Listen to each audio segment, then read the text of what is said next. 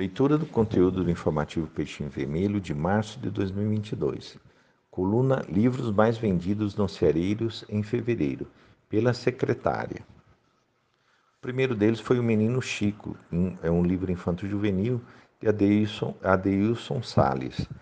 O segundo, A Conexão com Deus, de Adeilson Salles também, Alberto Almeida, Rossandro Klinger e outros. O terceiro, O Menino Verde, é um livro infanto-juvenil de Adeilson Salles. O quarto, Vereda Familiar, de Raul Teixeira e Teresa de Brito.